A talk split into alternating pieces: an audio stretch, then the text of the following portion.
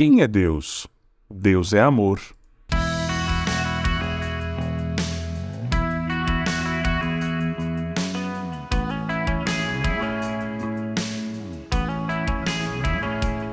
Vejam como é grande o amor do Pai por nós. O seu amor é tão grande que somos chamados de filhos de Deus e somos de fato seus filhos. É por isso que o mundo não nos conhece, pois não conheceu a Deus.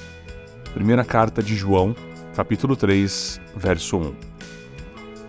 Todos buscam o amor. Nós buscamos o amor verdadeiro e não apenas uma emoção temporária. Essa é a nossa natureza.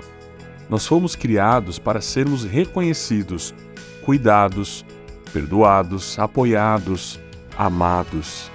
Sabe por quê? Porque nós somos criados por Deus e Deus é amor.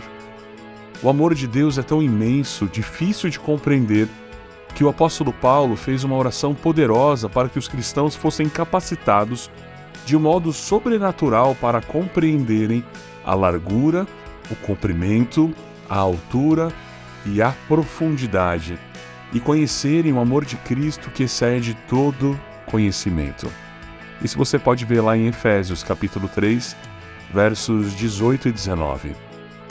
O amor é uma necessidade universal, e o amor de Deus é uma resposta universal. O seu amor é incondicional, bem diferente daquele que o mundo oferece. O amor de Deus é compassível quando nós somos bons e quando nós somos maus. Deseja que seus filhos estejam repletos de bondade e vida, e anseia que sejam tão cheios do seu amor ao ponto de fazê-lo transbordar na vida de outras pessoas. Tenha como objetivo conhecer o verdadeiro amor de Deus, para que o amor dele se manifeste. Reflita em seu amor e deixe que seu amor cative o seu coração Aprenda a se ver da mesma maneira como ele o vê, seguro em seu afeto. Você vai deixar o seu coração ser transformado? E quando o amor de Deus flui livremente, não apenas em você, mas através de você, este amor mudará o mundo.